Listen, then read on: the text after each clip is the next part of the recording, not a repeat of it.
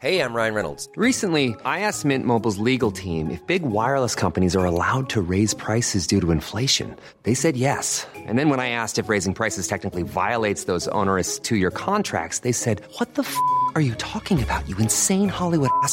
So to recap, we're cutting the price of Mint Unlimited from $30 a month to just $15 a month. Give it a try at mintmobile.com slash switch. $45 up front for three months plus taxes and fees. Promo rate for new customers for limited time. Unlimited more than 40 gigabytes per month. Slows. Full terms at mintmobile.com.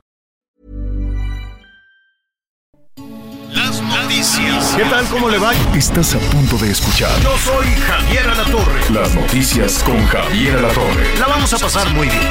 Comenzamos. Así es la vida, divino tesoro, como un juego de póker donde lo apuestas todo. Así fue nuestro amor, con sus altos y bajos, pero no nos perdimos en ningún atajo. Así es la vida,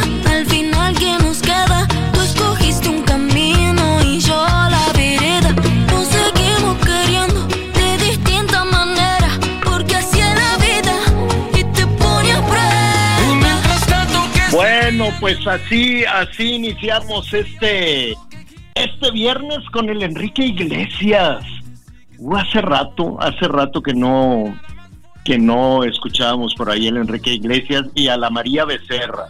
Seguramente les va a ir muy bien con esa canción. De hecho, ya les va muy bien, aunque tómenlo con, ¿cómo se dice? Con dos granitos de sal, con una pizquita de sal. Porque dicen que nada más lanzar la canción, 27 millones de reproducciones. ¡Ándale! Pero pues, ¿quién se lo, cómo, ¿cómo se comprobará eso, Miguelón?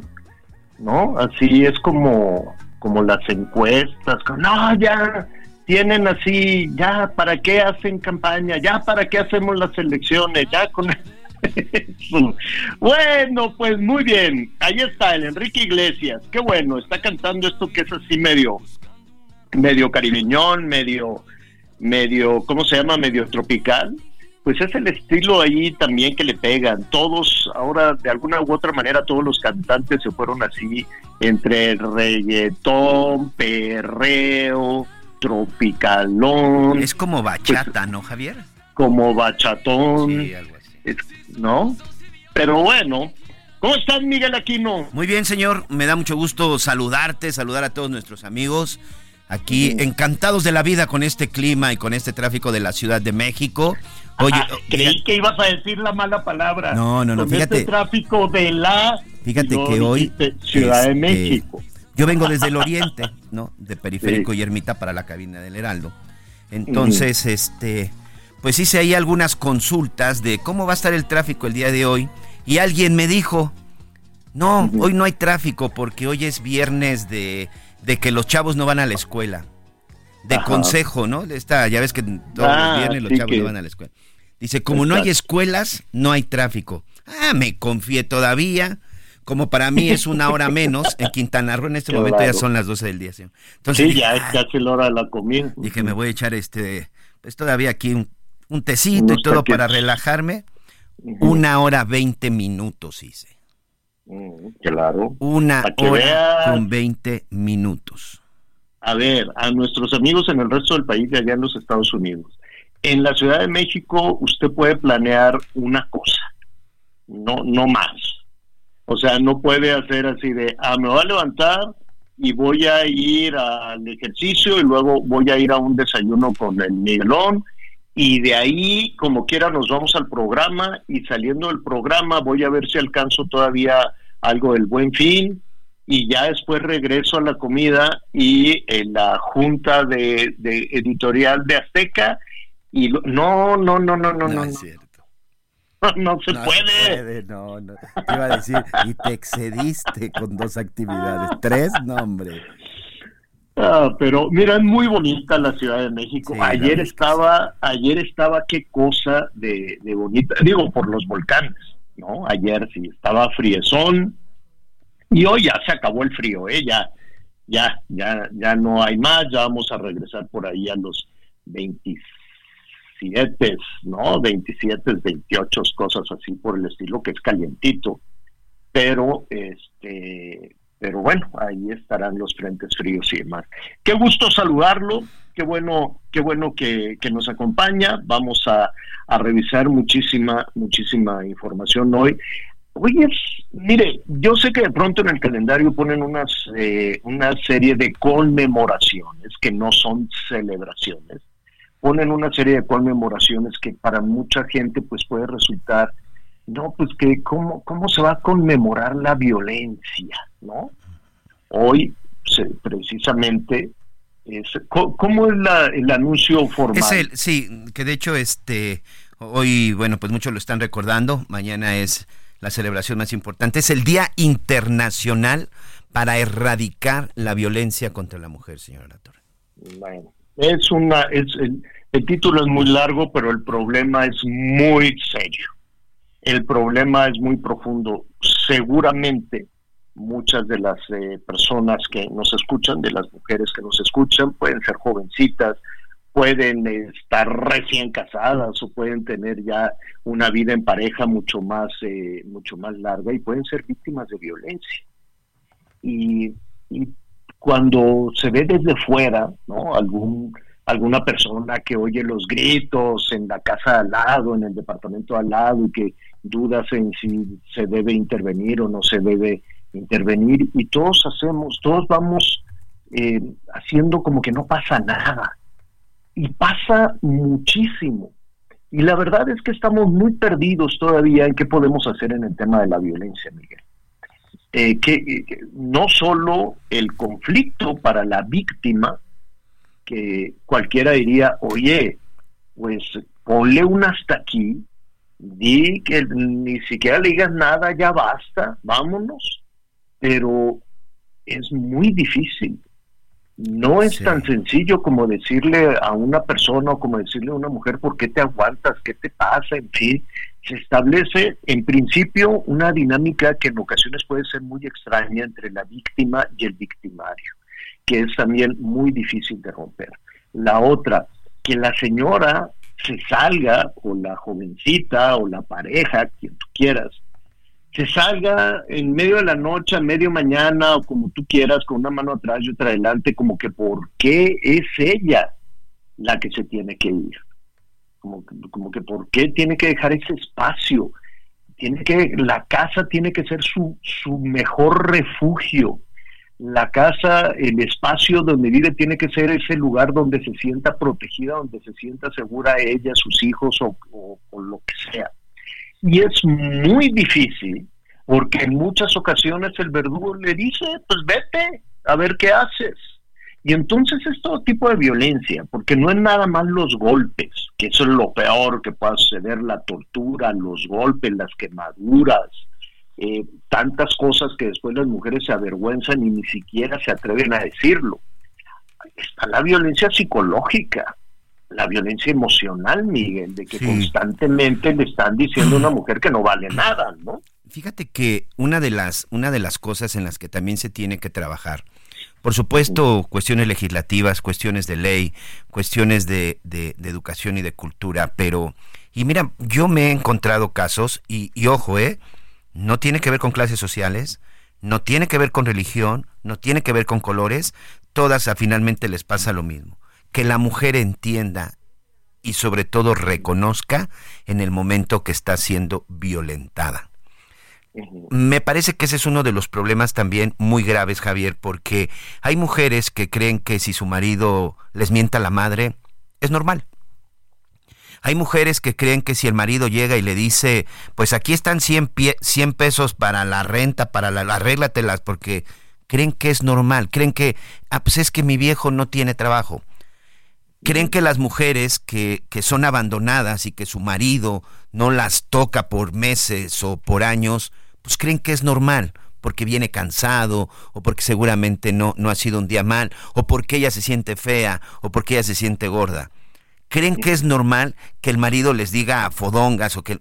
Es decir, hay muchas cosas en donde la mujer ha normalizado eso. Y saben que, este, señoras, saben que, señoritas, eso es violencia para las mujeres. Y sobre todo, yo hablo mucho de esto con mis hijas. Este, no puedes tener un novio que te diga a quién sí le puedes hablar, ¿A quién no le puedes hablar? Claro. ¿No tienes un novio que te diga a estas fiestas sí puedes ir? O si quieres ir a una fiesta y yo no puedo, tú tampoco puedes ir. ¿No puedes tener un novio que te diga cómo te vas a vestir, cómo no te vas a vestir, cómo sí te vas a, a arreglar? Eso es violencia. Pero muchas lo normalizan y me parece que de ahí, Javier, partimos con este con este tema de la violencia. Mientras la mujer no identifique, no se va a poder denunciar y por eso cada vez aparecen más desgraciados y por eso cada vez la violencia va subiendo de tono. Y también aprovechar el llamado a los legisladores, que no se recuerde nada más el Día de la Mujer o que no se recuerde nada más en el Día Internacional Claro. de la Eliminación de la Violencia. Hay que trabajar todos los días y en lugar de estar así, por- ahí regresamos al tema, en lugar de querer castigar con cuatro años de prisión al que no se sepa el himno nacional y que lo cante públicamente, mejor que metan a la cárcel y que verdaderamente sancionen a este claro. tipo de sujetos que violentan a los hijos, que violentan a la esposa, el que te divorcies y no te den pensión alimenticia y digan, no, pues sabes que hazle como quieras, no tengo más que 100 pesos para que mantengas a los chamacos. Eso es violencia, Javier. Claro. Fíjate que ti- tienes toda la razón y seguramente nos estará escuchando en este momento una mujer que dice, sí, a mí me pasa todo eso, pero ¿cómo rompo con esa situación? ¿Cómo puedo vencer el, el- el- no, no solo el miedo, sino todo ese círculo emocional que el verdugo les pone alrededor? Es muy difícil, es muy difícil porque es una mezcla de, de, de miedo, es una mezcla de, de una autoestima que con el tiempo se va perdiendo. Y además te voy a decir algo, ¿eh? que también hay muchos integrantes de la familia, de la familia incluso de ellas o de ellos, la suegra o la mamá o el suegro o la cuñada o el cuñado o, o mucha gente que, también la van cercando a esta mujer. Y dicen, no, ni se te ocurra, güey". o que van y denuncian, a ver cuántas mujeres han ido a denunciar y las regresan diciendo, piénsalo muy bien, señora, porque luego, y cómo le va a hacer, y que, no, eso es, eso es este terrible que se que, que ese tipo de cosas sucedan. Vamos a preguntar, vamos a estar, no nada más hoy, esto, esto es una tarea que nosotros hemos tomado con mucha con, con, con, mucha eh, no solo seriedad sino tratando de llegar al fondo tratando de ser útiles tratando de que aquellas personas que son víctimas de violencia en este momento y nos escuchan pues encuentren una salida y sepan que pueden que pueden hacer. Nosotros pues hablamos un poco casi casi desde desde el sentido común pero debe de ser también muy agresivo para una mujer que alguien le esté diciendo, ¿no? A través de la radio, los vecinos, los amigos, es que rompe con eso, es que termina, lo es que y, y eso se convierte también en una agresión, ¿no? Casi casi una mujer nos dice, sí, eso ya lo sé, y me estás agrediendo cada vez que, que insistes en que no puedo romper esto. Mejor dime, ¿no? ¿Cómo? ¿Cómo puedo romper esta situación? Es como la gente con obesidad, ¿no? Que es terrible, la gente con obesidad también, que no quiere, ¿no? Digo, algunas personas, pues, pues sí, dicen, no pasa nada, así está, así, así está, así está muy bien, tengo una, una vida muy, muy linda. Pero hay otras personas que no. Y debe ser odioso que te empiecen a dar recetas y que te digan, oye, no, pues mira, que si la receta del kiwi, que no comas esto, y que no, no, es, es, este, es también muy feo que te empiecen a, a, a, a agredir también de esa manera. No nos damos cuenta y en ocasiones suponemos que lo hacemos un poco por ayudar, pero es que tampoco sabemos en muchas ocasiones, me temo que en muchas ocasiones pues tampoco sabemos cómo, cómo ayudar. Ahí está el número telefónico.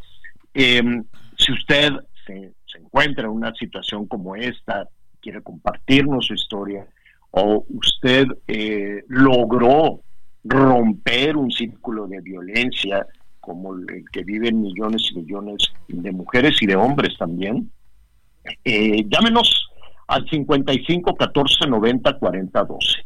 55 14 90 40 12 en muchas eh, ocasiones a partir de, de, de, escuchar la experiencia de otras eh, de otras personas pues podríamos o podemos también salir adelante bueno pues eh, lo vamos a, estar hablando no solo hoy sino en varios días con especialistas. Pues nada, que ya se nos va el frío, ya le comentábamos, ¿no? Este, ya se nos fue el frente frío, la nieve se derrite muy, muy rápido. Algunas personas en la Ciudad de México pues ya estaban planeando ir al... ¿Tú conoces el Nevado de Toluca? Sí, sí, por supuesto. Es Bueno, precioso. lo he conocido nevado y, y he llegado hasta la parte en donde se encuentra este Sí, las como lago. lagunas. Sí, sí, sí. Hay Sí. dos lagunas, son bellísimas. Creo que ahora ya no se puede llegar hasta allá. No, ya no. a- antes cuando pues era era posible ahora muchas cosas ya son más difíciles porque pues somos muy descuidados somos unos este, depredadores impresionantes entonces hacíamos ya de campo y provocaban incendios dejaban basura hasta que dijeron ya basta además de algunos accidentes pero es posible tal vez vamos a investigar cómo con alguna visita guiada o algo, el, el cráter del Nevado de Toluca es una cosa espectacular, verdaderamente hermosa. Bueno, pues se acaba el frío, nos duró poquito, luego va a llegar más, luego va a llegar más, tendrá Sí, otro frente frío, apenas vamos en el número 11, pero para hoy está pronosticado 40. 40 en algunas localidades de Guerrero y de Oaxaca. Saludos a nuestros amigos que nos sintonizan a través del Heraldo Radio Guerrero, el Heraldo Radio Oaxaca, en algunas localidades hasta 40. Pues imagínese usted los este calorones y bueno, para Chihuahua y Sonora, pues eh, nada más vientecitos, ventarrones, ven- ventarrones fresquitos y, nada, pues las lluvias van a continuar todavía en, en, en, eh, Chiapas. Fíjense que a propósito de Chiapas, hay algunas comunidades pequeñas con los ríos desbordados, igual en Tabasco. Y comentaba con, con Miguel Aquino esta mañana muy temprano, que estábamos planeando todo el contenido del programa. Le, le- le decía yo Miguel, Acapulco es un poco la extensión de la Ciudad de México. Y la Ciudad de México pues eh, lo saben nuestros amigos en el país, nosotros estamos atentos a todo lo que pasa en el país, pero la Ciudad de México, por tener aquí los poderes, porque aquí vive el presidente, porque todo esto de descentralizar las secretarías de Estado, pues fue nada más un, una buena intención, nunca pasó nada. Y, y cuando lo intentaban, pues este, hacían unos ridículos espantosos ¿Te acuerdas cuando, cuando este Esteban Moctezuma dijo, ya, ya, saca- ya sacamos la Secretaría de Educación y la pusimos en Puebla? ¿Y los de Puebla en dónde? Pues aquí fue, fue a la Secretaría de Educación local, ahí en Puebla. Préstenme una oficina aquí. Hizo toda la piña como si fuéramos, ¿qué? Ya sabíamos que eso era falso, Con pero de, aquí, aquí nos vamos a instalar con lo de qué? con lo de turismo igual, que se iban Ah, al un faro de. Chetumal. En un monumento. Un faro que por cierto ya está hasta chueco. En un monumento se quería meter eh, este hombre. ¿quién, ¿Quién era el secretario de turismo? ¿El mismo? ¿O era- Sí, el señor Torruco, sí, claro. Y, el, y mandaron al subsecretario, que luego ya lo echaron para afuera. Fue, ya no supe qué pasó con el subsecretario de turismo. Este, a ver, nuestros amigos que nos escuchan, es un faro, eh, supongo que funciona, pero es una especie de monumento, bonito, ¿no? Bonito, pero no deja de ser un faro con no sé cuántos metros pueda tener ahí. Abres una puertita y te metes, ¿no? Y querían poner adentro del faro, y bueno, un cachito afuera, la Secretaría de Turismo. Y si no me equivoco, la Secretaría de Salud se iba a ir a Guerrero o a Michoacán. No, no recuerdo cuál se iba a ir a, a- a Guerrero, a Sonora también. En fin, nada. No se, no se hizo nada. Primero, pues porque iba a ser un asunto muy costoso, en fin. ¿Y cómo se solucionó eso? Pues se dejó de hablar, ¿no? Se dejó de hablar de, del tema. El hecho es que entonces todas las decisiones se toman en escritorios de la Ciudad de México y los temas que revientan o se detonan de alguna manera en la capital de la República pues adquieren también mayor diferencia.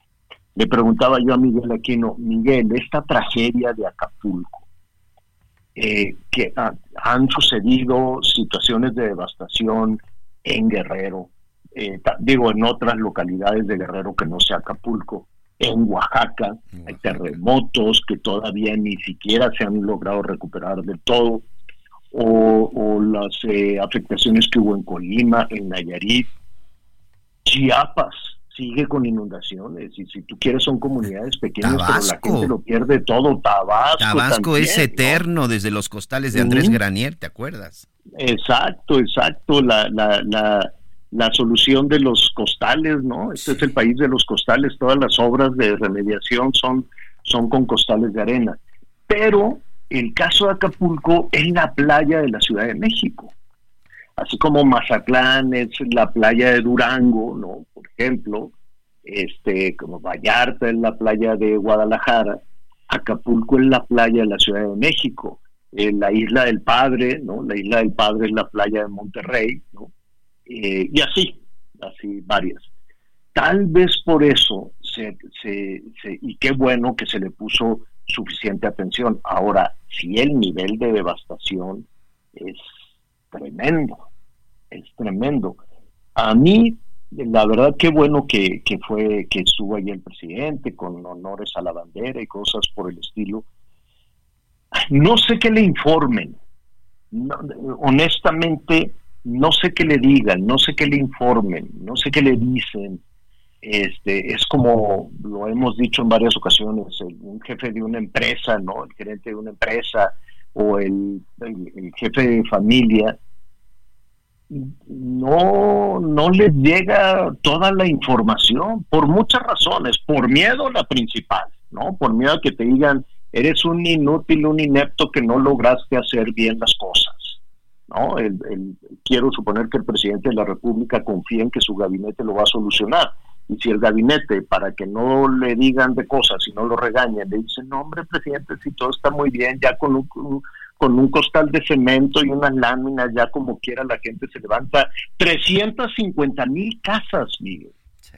350 mil casas que se van a levantar con autoconstrucción. Si así es, si efectivamente se va a levantar eso con autoconstrucción, no me quiero yo imaginar que pueda suceder con otro fenómeno, con una inundación, con una lluvia, con un ventarrón o con un huracán. A ver, los ciudadanos tenemos diferentes habilidades. No todos somos como Miguel Aquino que le sabe a la construcción. No, Miguel, a mí me dices, a ver, levanta tres muros y se me van a caer en un mes porque pues no lo sé, no sé cómo. No, y, yo te voy a decir algo, digo, me gusta y ahí de repente también nos metemos, pero por supuesto siempre asesorado por un ingeniero y por un arquitecto. O sea, que, que, que Pero, ¿te acuerdas que, por ahí del 19, el 2019, o muy, muy al principio, se dijo desde Palacio Nacional que no se requerían eminencias y se hablaba muy mal de los ingenieros y se hablaba muy mal de los arquitectos. Correcto. Y así, palabras más, palabras menos, el pueblo no necesita de esos sabelo todo que fueron a la escuela, no necesita de las eminencias, no necesita ingenieros, no necesita arquitectos, el pueblo es sabio, el pueblo es bueno y solito puede construir caminos y solito puede levantar sus casas.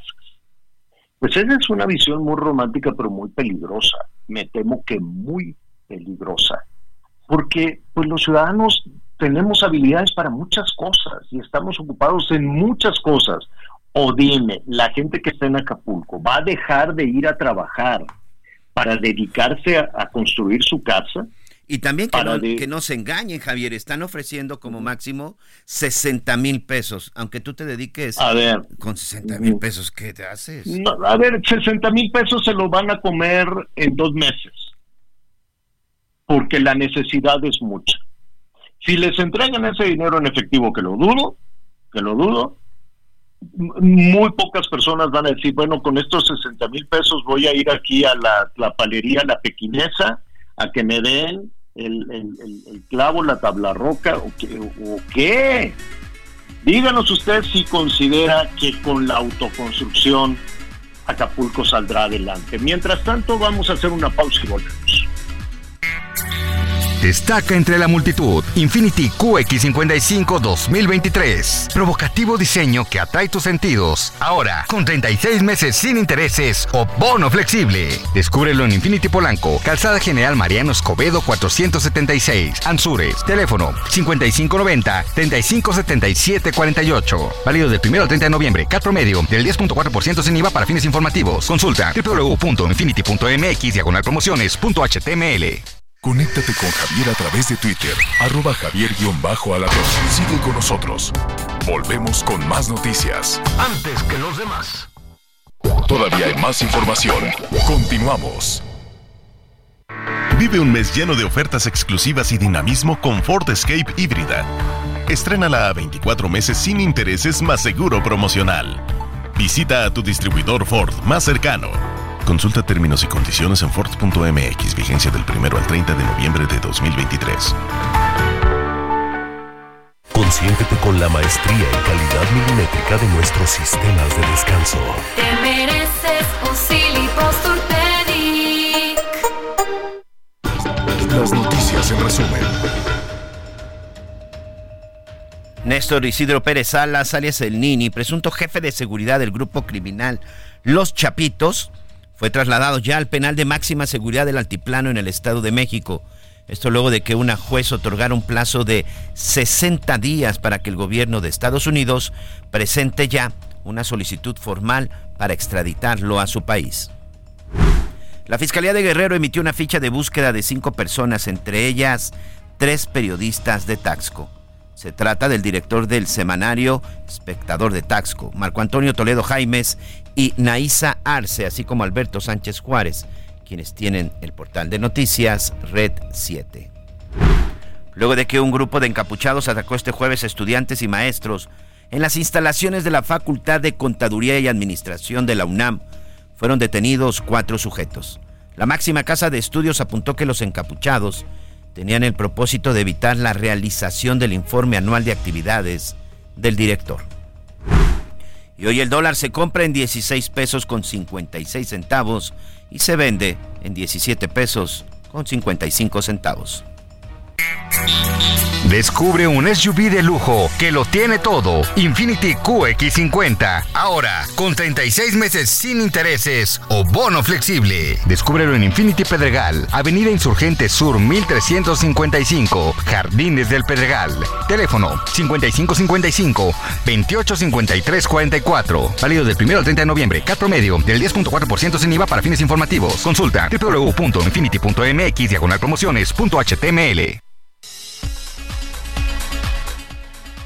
Bueno, saludos, eh, saludos a Monterrey, nuestros amigos en Monterrey, Nuevo León, en el 99.7 de la FM. Ahorita me, me antes de, de, saludar a nuestro siguiente invitado, ya que estábamos hablando de la devastación y de cómo le van a hacer allá en Acapulco y con el tema de los, de los electrodomésticos que son un friegatal, Miguelón, de refrigeradores y esto y el otro. Y la, la verdad es que... ¿no? Pero no entiendo esa parte, Miguel. Y nuestros amigos regios no me dejarán mentir. A ver, el gobierno mexicano dice que le va a pedir a China, eh, no sé si se los pide regalados, que eso es otra cosa, o comprados, que es diferente. Porque si es, oye, me regalas los 350 mil refrigeradores, pues bueno, es distinto a comprarlos, ¿no? Yo no sé si los chinos dicen, pues sí, ahí te van, quién sabe. Pero este la verdad es que México tiene los primeros lugares. No me quiero equivocar, pero está en el ranking de los tres o cinco primeros lugares en el mundo en la fabricación de electrodomésticos. De, de, o sea, y de esos, y de esos, eh, Nuevo León, pues tiene el primer lugar nacional. Eh, y tiene toda una y tiene toda una tradición en ese sentido. Justo ayer por la tarde estaba con Don Hugo Salinas, saludos a, a, Don Hugo, que, que, el papá de Ricardo Salinas, que ha sido un emprendedor enorme y, me contaba ahí toda, toda la historia de la fabricación de televisiones, de electrodomésticos y demás, que ha sido la, la raíz muy importante del Grupo Salinas. Bueno, pero el hecho es que em, Nuevo León tiene el 40, 40, 45% de la producción nacional de electrodomésticos. ¿A qué voy con esto? Si, quiere, si se los pediste a China, pues a lo mejor se los pediste regalados, pero ¿por qué no se los compras a los empresarios mexicanos? Ah, bueno, falta que tengan el stock, porque los empresarios mexicanos son muy buenos para eso. México es muy bueno en la fabricación de lavadoras, refrigeradores, todo eso, pero ya tienen comprometida la venta en Europa y en Estados Unidos, Miguel. Sí, mira, aquí tengo precisamente el dato que tú comentas. A nivel mundial, estamos en el quinto lugar como proveedor global de electrodomésticos. La industria de electrodomésticos en México tiene un valor aproximado de 15 mil millones de dólares al año, Javier. y somos especialmente este, fabricantes de lavadoras, estufas, hornos, y por supuesto refrigeradores. 345 compañías están establecidas nada más en el estado de Nuevo León. Nada más, Javier. Nada, nada más en Nuevo León, que se lleva casi la mitad. 3.500 empresas que pertenecen a la industria de electrodomésticos están en este eh, hermoso país. Mucho de las, en las casas de los Estados Unidos, todos los electrodomésticos, no todos, pero una buena parte, pues se fabrican en México. Es como el tema de los carros y demás. Lo que pasa es que nos gusta tirarnos al piso, yo no sé por qué. Pero cuando oí eso de que, ay, es que somos tan pobrecitos, que le vamos a tener que pedir a China, ¿y por qué no se lo pides a los fabricantes nacionales? Mira. Porque no es nada más Nuevo León, ahí están diferentes clústeres en, en el Bajío, en Sonora, en diferentes partes. Yo, no, entendí esa parte. ¿Qué incluyen los paquetes? Incluyen este, bueno, estufas, refrigeradores, camas, licuadoras, ventiladores. Te doy otro dato.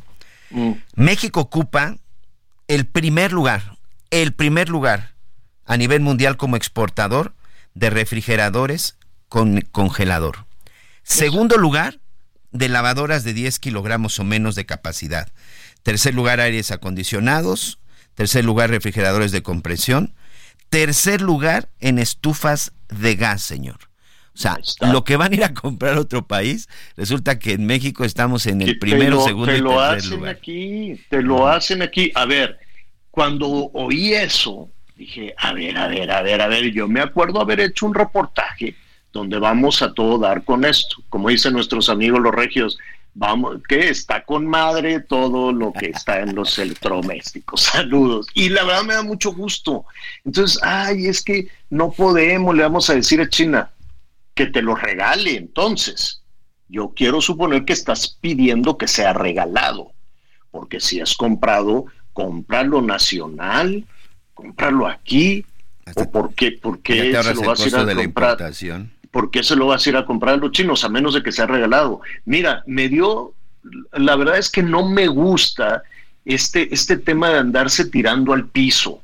Yo creo que tenemos que tener una actitud mucho más arriba, mucho más subir la cara, mucho más decir, a ver, con lo que tenemos sí podemos, sí podemos salir. Es como el tema de los doctores. Ay, es que como no tenemos, como nada, como no tenemos doctores y somos tan pobrecitos, pues que vengan los cubanos y nos pongan unos curitas.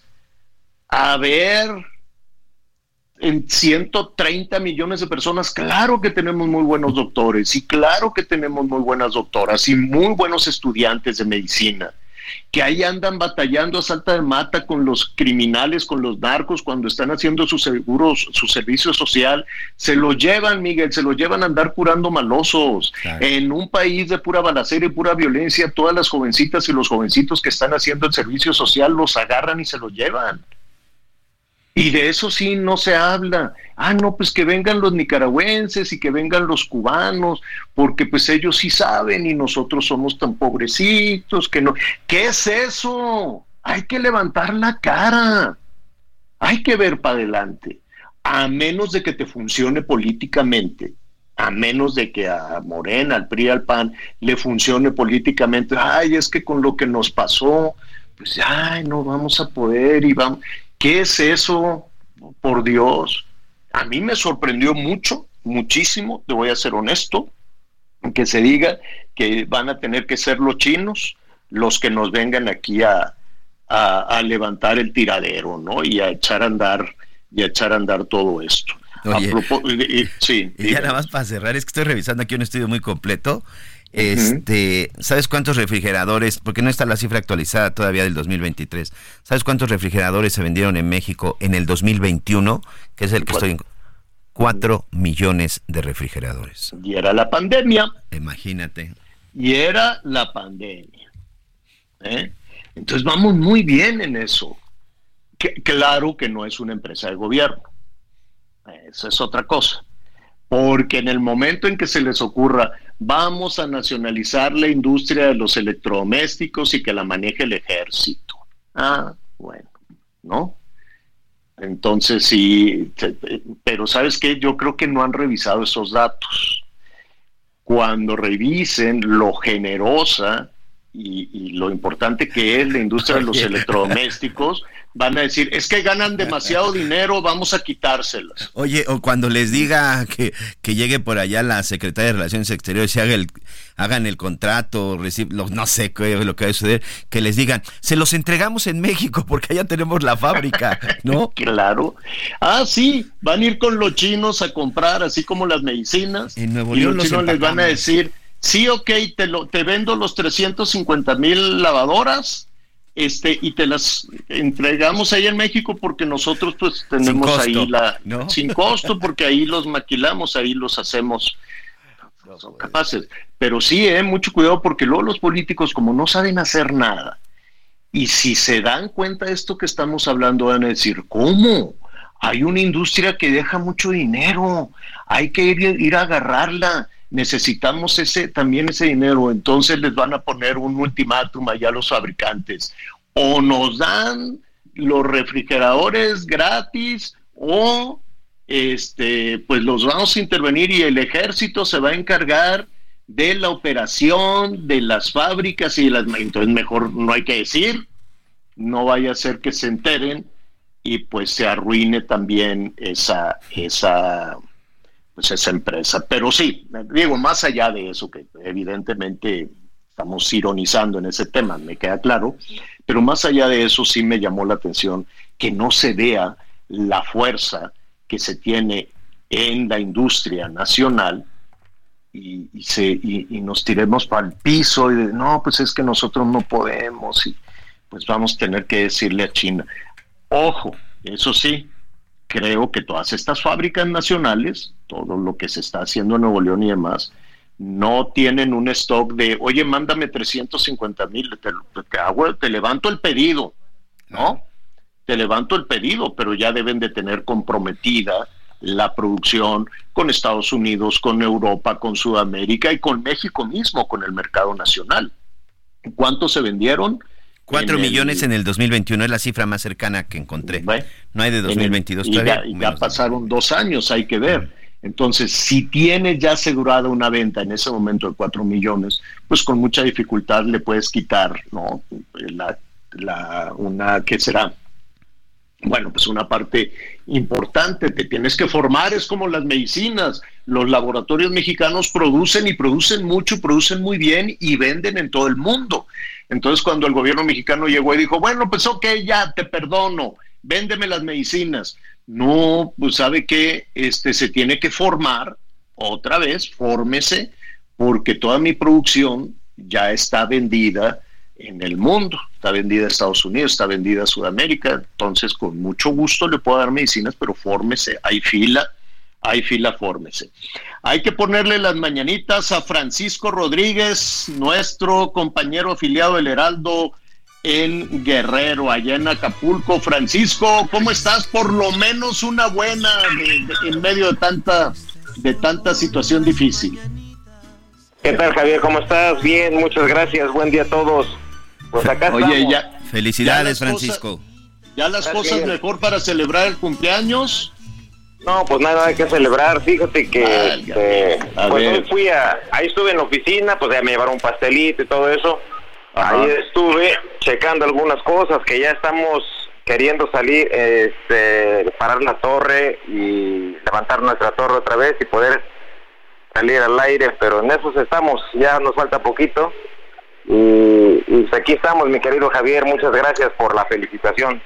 No, al contrario. Oye, em, pues eh, hemos, eh, hemos seguido este mes eh, con muchísima preocupación, con, con muchísima solidaridad. Regresaremos, si Dios quiere, la próxima semana. Vamos a estar ahí también algunos compromisos que hicimos con, con la gente. Nos vamos a vamos a, a organizar también, pues ahí una una serie de, de, de eventos también de ayuda, a lo cual estás cordialmente invitado, Francisco. Pero nos llama mucho, mucho la, la, la atención este censo, qué bueno que se llevó a cabo ese censo de las viviendas afectadas, no solo en Acapulco, en Coyuca, y espero, y espero que en las comunidades pequeñas, la Coyotera, todas estas comunidades pequeñas alrededor, alrededor de Acapulco, ¿Tú consideras desde tu experiencia, de lo que has vivido, de lo que sigues viviendo ahí, del nivel de devastación, que con los 60 mil pesos que se entregue se puede lograr la recuperación a partir de la autoconstrucción? Pero fíjate que dice hasta 60 mil pesos. O sea, ahí no sabemos cuál va a ser el parámetro de medición o para definir a tal familia o a tal casa se le apoya con 60 mil o con 15 mil, porque creo que esa es la mínima. Creo que van desde 15 mil hasta 60 mil. Pero pues la autoconstrucción, yo quisiera preguntarle a algunas de las personas si ellos tienen siquiera algo de noción cuántas de cuántas de arena y cuántas de grava y cuántas de agua para hacer eh, la mezcla para un colado, ¿verdad? Entonces, para colar la losa. No sabemos y digo, yo no soy experto en esa materia, yo no sé, yo le tendría que preguntar a alguien que, que supiera de esto.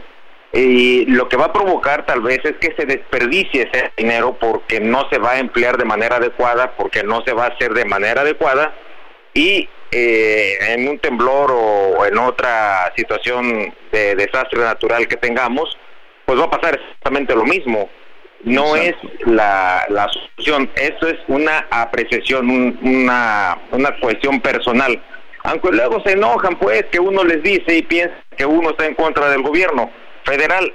No estamos en contra del gobierno federal, simplemente tenemos visiones distintas y consideramos que nosotros, los acapulqueños, que nuestro querido Acapulco, mi querido municipio, porque yo nací aquí en Acapulco, le ha dado mucho a México a través de diversión, a través de impuestos, a través de nombre internacional, como para que ahora nos vengan a dar esas migajas cuando a Guatemala, a Honduras y a otros países de Centroamérica, sin solicitarlo, mandaron ayudas millonarias en dólares, pero de manera inmediata.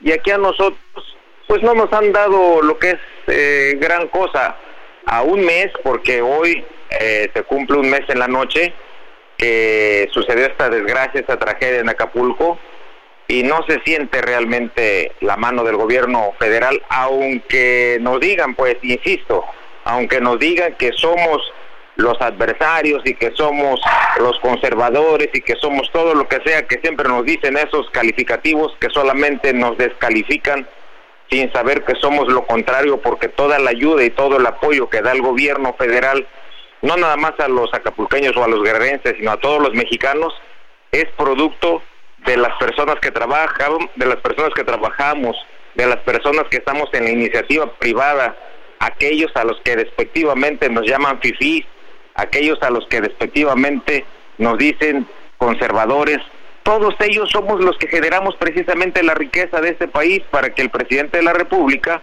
la distribuya y que pueda llegar la ayuda y el apoyo y el gobierno, la mano del gobierno a todos los estados, no tan solo a Acapulco o a Guerrero, que por cierto nos castigó eh, el gobierno federal el año pasado con una reducción de 5 mil millones de pesos.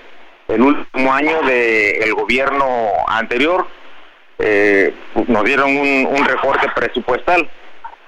Entonces yo creo que más que sensibilidad política, yo creo que ahora lo que necesitamos es solidaridad, necesitamos que el presidente sea amigo y que entienda que si quiere que hablemos políticamente, Guerrero, no sé si fue el primero o el segundo lugar, dio votos a nivel nacional y hoy nos dio la espalda. Y él tiene un, dicho o un lema que es amor con amor se paga, pero el amor salió del pueblo hacia él, pero de allá para acá no se ha visto amor. Eh, a un mes, a un mes y un poco más de- del golpe de, de Surcan. Un mes es larguísimo, un, un mes seguramente que ha sido eterno para casi un millón de personas allí en, en, en Acapulco, Coyuca y demás. Hoy ya, ya se acabó la basura, ya se acabó la pestilencia, ya tienen agua corriente, ya la gente ya tiene un, un colchón seco donde, donde dormir, ya pueden ir a hacer sus compras. Eh, ya hay mucho de, de esta situación. Ya, este, lamentablemente llovió otra vez. Hace, hace, cuando, antier, antenoche, antenoche llovió otra vez y, y pues realmente se volvieron a mojar las cosas porque hay viviendas que voló completamente todo su techo. Algunos que, la gran mayoría de, de las colonias de Acapulco tienen techos de lámina o techos de, lámina de fierro o lámina de asbesto y pues les voló y cuando llueve este, pues se les volvieron a mojar las cosas que ya pudieron los que ya pudieron estar reuniendo que el- el viento lo dispersó pues ahora otra vez se volvió a mojar. Entonces yo creo que eh, necesitamos mucha ayuda. A un mes eh, se ve el cambio debo decirlo también eh, pero la iniciativa privada ha estado haciendo lo suyo lo ha estado haciendo muy bien. Ya hay algunas tiendas abiertas. Yo creo que me atrevo a decir que el 90% de las gasolineras ya está en funcionamiento, algunas incluso eh, sin techo, algunas sin letreros, pero ya están abasteciendo combustible. También ya hay muchas tiendas abiertas, ya está Chedraui, Soriana, entre otras de las tiendas que yo he podido ver, ya están abiertas, incluso yo ya fui a comprar algunas cosas, tienen un horario distinto al que tenían anteriormente, están trabajando de 8 de la mañana a 7 de la noche, pero en la entrada hay como unos 10 elementos de la Guardia Nacional para evitar precisamente el saqueo. Y también hay algunos restaurantes que ya están abiertos, por ejemplo, un restaurante emblemático de aquí de, la zona diamante, de la zona de Barra Vieja, que es Gira La Morena, también ya abrió sus puertas, eh, así como algunos otros de la costera Miguel Alemán, que poco a poco están abriendo sus puertas, que no sufrieron eh, tanto daño, están abriendo sus puertas, no con el menú completo, algunos casos no reciben tarjetas de crédito ni tarjetas de débito, solo efectivo, porque algunos no tienen internet, la luz eh, falla, de repente se va, de repente llega, hay alto y bajo de, de- de luz, pero también ya la mayoría de las colonias ya tenemos luz y también la Pues mayoría poco a poco, ya- pues poco, poco a poco, pero ha sido, ha sido muy largo. Mira, digamos que de la emergencia, de la emergencia se va saliendo. Lo complicado va a ser la reconstrucción y echar a andar de nueva cuenta el motor económico. Pero de eso hablaremos la próxima semana, Francisco. ¿Qué te parece? Me parece perfecto, estoy a la orden, eh, Javier, y ya sabes, aquí con mucho gusto y siempre atento para cualquier cosa. saludándote y por lo pronto, si ya abrió algún negocito, pues a celebrar el cumpleaños. Como Dios manda, Francisco, No. te mandamos un abrazo. Sí, dime, Ya. no, no va a haber celebración. No, a ver, yo ya me llevaron un pastelito ahí en la oficina, ya lo partimos y todo eso, pero pues nada más eso, no va a haber más. No hay este, no hay el ánimo para. Lo bueno de esto, celebrar. Lo bueno de esto es que el cumpleaños lo puedes celebrar cuando tú quieras, ¿no? Entonces lo podemos poner un poquito más adelante. Un abrazo. Gracias, un abrazo para todos. Excelente día. Hasta luego. Vamos a hacer una pausa. Nos pusieron la guitarrita, la malvada guitarrita. Volvemos.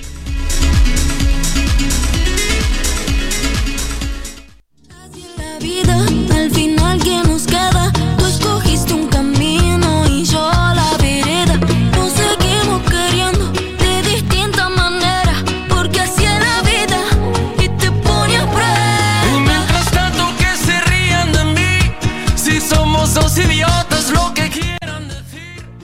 Conéctate con Miguel Aquino a través de Twitter, arroba Miguel Aquino. Sigue con nosotros. Hey, I'm Ryan Reynolds. Recently, I asked Mint Mobile's legal team if big wireless companies are allowed to raise prices due to inflation. They said yes. And then when I asked if raising prices technically violates those onerous two year contracts, they said, What the f are you talking about, you insane Hollywood ass?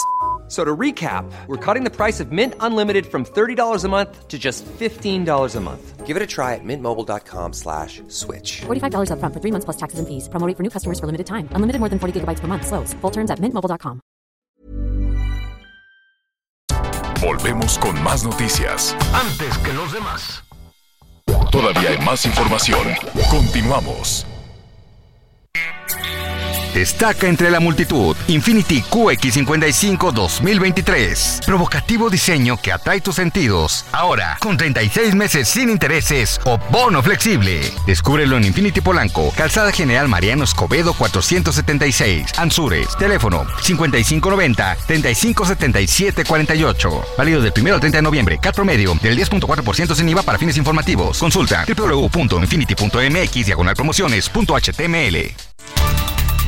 Como una iniciativa del sector privado para llamar a credencializar y fomentar la actualización de datos en las credenciales del lector, la Universidad de Guadalajara se sumará a la campaña Medeo. Desde la Confederación Patronal Mexicana, la Coparmex en Jalisco, se explicó que esta es una campaña apartidista y sin colores. Por parte de la Universidad de Guadalajara se destaca que la Casa de Estudios tiene 329.641 estudiantes y la población joven son 318.320 que representan el 96.56% de los integrantes de esta comunidad.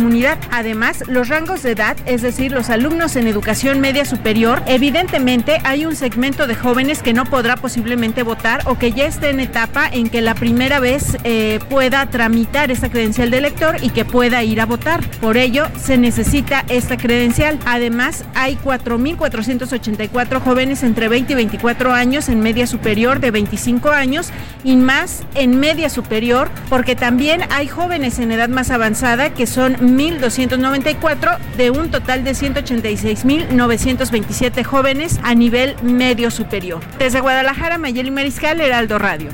El gobernador de Yucatán, Mauricio Viladosal, reveló que continuará con su carrera política a nivel nacional, pero que todo indica que ocupará un lugar en el Senado de la República o en la Cámara de Diputados. Durante una conferencia magistral que ofreció en la cumbre empresarial de líderes del comercio, servicios y turismo en Mérida, señaló que en Yucatán ya no tiene para dónde porque ya fue diputado local, alcalde de Mérida y gobernador. Declaró que lo que le queda es la política nacional. Dijo que todavía no es algo que esté definido, pero seguramente estará en el Senado o en la Cámara de Diputados. Mauricio Vila dijo que tiene que ponerse a hacer algo porque su esposa no lo va a aguantar de tiempo completo en la casa cuando acabe su administración en el 2024. Cabe mencionar que, de acuerdo con fuentes del PAN, Mauricio Vila Dosal tendría un escaño asegurado en el Senado junto con el ex candidato presidencial Ricardo Anaya y el dirigente nacional de ese partido, Marco Cortés, por la vía plurinominal. Esa es la información que tenemos desde Yucatán.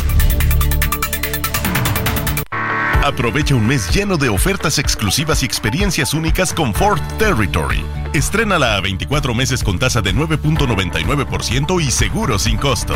Visita a tu distribuidor Ford más cercano. Consulta términos y condiciones en Ford.mx, vigencia del 1 al 30 de noviembre de 2023.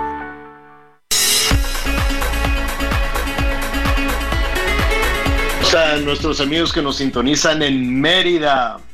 Ahorita debe de estar el, el clima muy, muy agradable en, en, Mérida, ¿no? Ya de haber bajado los calorones, Miguelón, pero que se seguirán los treinta y tantos. 32 grados centígrados. Fíjate que por la mañana hablé este con unos amigos que están precisamente en Mérida y sí, eh, me decían, le digo, ¿qué tal el calor? Dice, no, ya está muy fresco. Dice, este, 32 grados. Sí, dice 32 grados.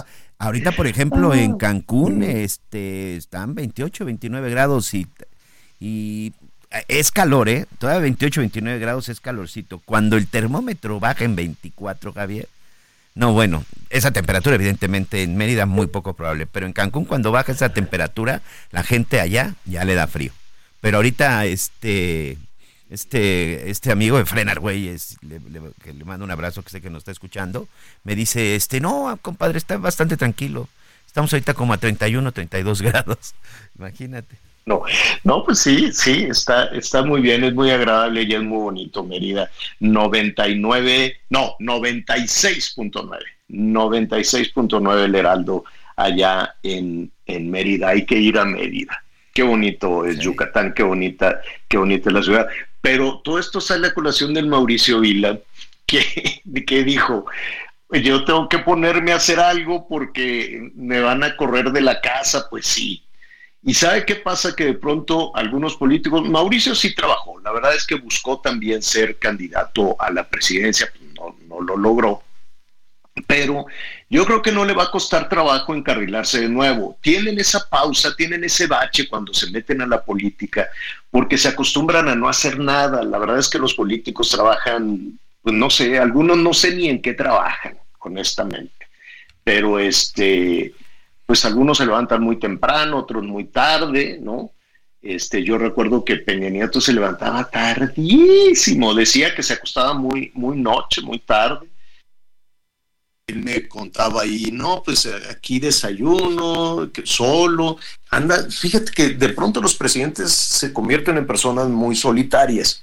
No sé el caso de los gobernadores, no sé el caso de, de otros personajes, pero cuando dejan el cargo les da un, un síndrome postraumático así de, ¿y ahora qué hago? ¿No? Y empiezan ahí a buscarse, a buscarse negocio. En el caso de Mauricio, que, lo estaba yo escuchando, nuestro compañero corresponsal, que dijo, es que mi mujer me va a echar de la casa, entonces tengo que este, aprender a hacer algo. Él era empresario, entonces seguramente retomará algunas de sus actividades. Espero que no se haya quedado muy entumido porque aunque tiene toda esta experiencia emprendedora y empresarial, pues creo que fue presidente municipal y cosas así, o sea, siguió una carrera política y traen o bajan su ritmo de trabajo, honestamente. La verdad, lo sabemos los mexicanos que somos emprendedores como pocos países en el mundo. Somos grandes emprendedores, trabajamos muchísimo y en ocasiones no corresponde eh, la dedicación, el esfuerzo con los resultados. Es decir, le metemos mucho entusiasmo a un negocio y en ocasiones no sabemos cómo se lleva el negocio y entonces le invertimos y nos endeudamos por aquí y andamos pidiendo por allá y trabajamos, trabajamos, trabajamos y luego viene pues una desilusión, viene viene una excepción porque en muchas ocasiones pues el negocio no prospera. Y hay muchos factores, hay muchísimos factores, por eso le vamos a preguntar ahorita a un especialista, ¿no? Los factores, cómo lograr que todo ese esfuerzo, que todo ese trabajo, que todo ese dinero, porque para algunos puede ser poquito, pero para muchos es todo el patrimonio, es todo el capital, incluso el capital este, ¿cómo se llama? Familiar, ir a conseguir un crédito es dificilísimo. Es muy difícil que le den un crédito. Por eso, pues anda la gente pidiéndole al compadre, al suegro, al cuñado, a todo el mundo. Y tienes un gran entusiasmo, pero no tienes la certeza de que el asunto va a funcionar. ¿Por qué? ¿Por qué de pronto puede suceder eso? Juana Ramírez es la presidenta del Consejo Directivo de la Asociación de Emprendedores en México y le agradezco mucho que nos acompañe esta tarde. Juana, ¿cómo estás? Qué gusto saludarte. Muchas gracias, el gusto es mío y gracias por, tocar este tema porque tienes absolutamente toda la razón en el reto que representa el financiamiento. Eh, ahí estamos. En, Sí, hola, ¿cómo estás, Juana? Bienvenida, te habla Miguel Aquino. Vamos a ver ahí, me parece que el señor de la Torre no te escuchó. Hola, Miguel. Oye, pues sí, bienvenida, pero bueno, tú sí escuchaste precisamente toda la introducción que hacía Javier de la Torre. ¿Ya tenemos ahí al señor de la Torre? Sí, ya. ahí está. Sí. Listo. Sí, ahí Este, está, ya estamos me- en la línea. Sí, sí. Me, me- me falló un poquito. Este, Juanita, qué gusto saludarte. Muy buenas tardes. Javier, un placer platicar contigo. Muchas gracias por, por tocar el tema, porque lo que acabas de decir es muy cierto. Los emprendedores en México pues ponen su patrimonio, ponen su capital, el de sus familias, el de sus amigos, para poder sacar sus empresas adelante, porque obtener financiamiento es prácticamente imposible para casi el 70% de los emprendedores en el país. Mira, Eso, a eh, ver, viene una temporada, viene una fecha en la que a los mexicanos nos puede caer un poquito de dinero, ¿no? Eh, los aguinaldos, el ahorro, en fin, de distintas maneras. Y hay muchas personas que dicen, pues ya con esto puedo poner un negocio, puede, puedo ya dedicarme a ser un emprendedor. ¿Por dónde debemos de empezar para no regarla? Qué buena pregunta, Javier. Mira, eh, creo que hay que empezar por eh, informarse, porque una de las principales causas de fracaso en los emprendedores justamente tiene que ver con la falta de conocimiento del mercado, con la falta de conocimiento de las responsabilidades que tiene una empresa. Por eso todavía tenemos lo que llamamos en la Asociación de Emprendedores de México el Valle de la Muerte. Es que entre los primeros dos y tres años se nos mueren más del 75% de las empresas. Entonces, el que dice con este dinerito de diciembre, ahora sí voy a emprender, por supuesto que la respuesta es adelante, porque es gracias a los emprendedores mexicanos que se mueve la economía, que no se nos olvide que más del 98% de las empresas en México son micro, pequeñas y medianas empresas, es decir, fueron fundadas por emprendedores.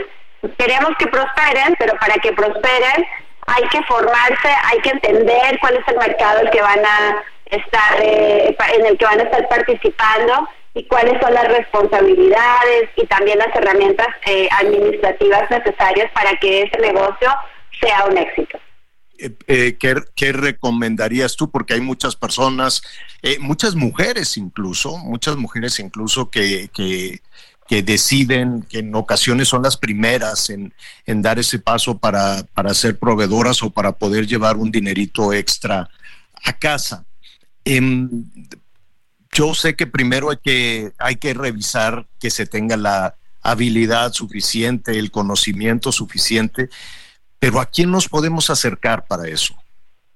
Ahí les va, les voy a dar tres recomendaciones, Javier, si estás de acuerdo. Una es, eh, vayan a la página de la ASEM, que es asem.mx, A-S-E-M.mx, está muy facilito.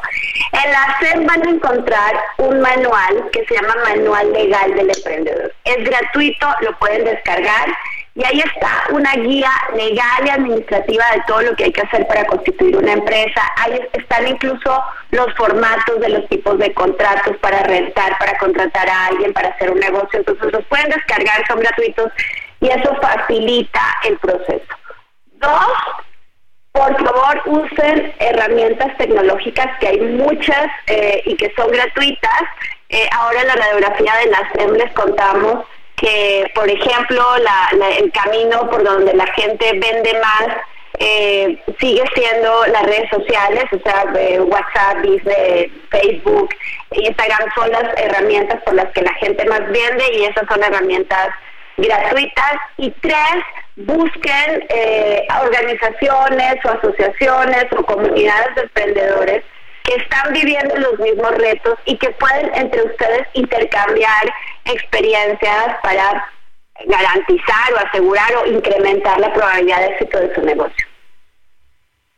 Oye, hay una hay un tema que es fundamental. Eh, de pronto nos damos cuenta que puede empezar a funcionar el negocio y cae dinerito. ¿Qué hacemos con ese dinero? Eh, mira, Javier, es muy importante que los emprendedores seamos muy respetuosos del dinero de nuestra empresa y que no lo confundamos con la caja de la casa. Que separemos ese dinero, claro que tenemos que fijarnos también un salario. Por supuesto que los emprendedores pagamos todo antes de nuestro salario, pero es importante tener ese orden administrativo para no confundir la caja de la empresa con la caja de la casa. Y la verdad es que los emprendedores mayoritariamente reinvierten esas utilidades para eh, generar la, principal fuente de capital de sus empresas. De hecho, el 58.5% de los emprendedores en México, después de tres años de funcionamiento, se siguen financiando mayoritariamente por las ventas y las utilidades generadas por la empresa. Entonces, mucho orden, eh, mucha responsabilidad y ojalá planeación. Yo sé que suena muy sofisticado hablar de planeación financiera, pero es la disciplina de sentarse y hacer las cuentas, tanto las personales como las de la empresa, y ojalá tratar de tener reservado el dinero de funcionamiento de dos o tres meses de las empresas. Esa es una medida bastante sana. Y finalmente estamos platicando con Juana Ramírez, presidenta del Consejo Directivo de Asociaciones de la Asociación de Emprendedores de México. Em, ¿Qué hacemos de pronto con algunos parientes, algunos familiares eh, e incluso familiares muy cercanos que te dicen, oye Juana, pues es que yo me quiero ir a trabajar ahí contigo, a hacer empresa familiar y de pronto todos empiezan a meter la mano en el cajón del dinero. Eso es un temazo, porque por un lado, eh, los emprendedores en México mayoritariamente emprenden con socios, y eso está bonito, en realidad eh, el, casi el 70% de las empresas están fundadas por dos o más personas. Quiere decir que somos buenos para trabajar en equipo. Ahora, si en sus empresas tienen amigos o familiares, que es un poco inevitable por la naturaleza, que más del 80% de las empresas en el país son empresas de origen familiar. Entonces, dado que eso va a ser una realidad, traten de dejar muy claro y por escrito las condiciones en las que van a, trabajar con ese familiar o con ese amigo o amiga, en donde quede bien estipulado cuáles van a ser sus compromisos, sus responsabilidades y también sus compensaciones o salarios, de manera que cada vez que haya un conflicto, pues puedan regresar ese documento que escribieron de manera formal, independientemente de que estén notarizado o sea un contrato o no, pero que al menos sea un documento formal al que las dos personas pueden regresar, revisar, corregir y entonces eliminan la esta este luego esto que, que pasa entre los socios y es tú dijiste pero yo dije pero yo pensé no porque también hay que decirlo una de las principales causas de fracaso en, en las empresas mexicanas tiene que ver con el conflicto entre los socios y cuando el conflicto entre los socios además en la familia, pues doloroso porque se pierde mucho más que, el negocio. Pero mira, es tan, tan común el problema, querido Javier, que el 28% de las empresas cierran por problemas con los socios. 28.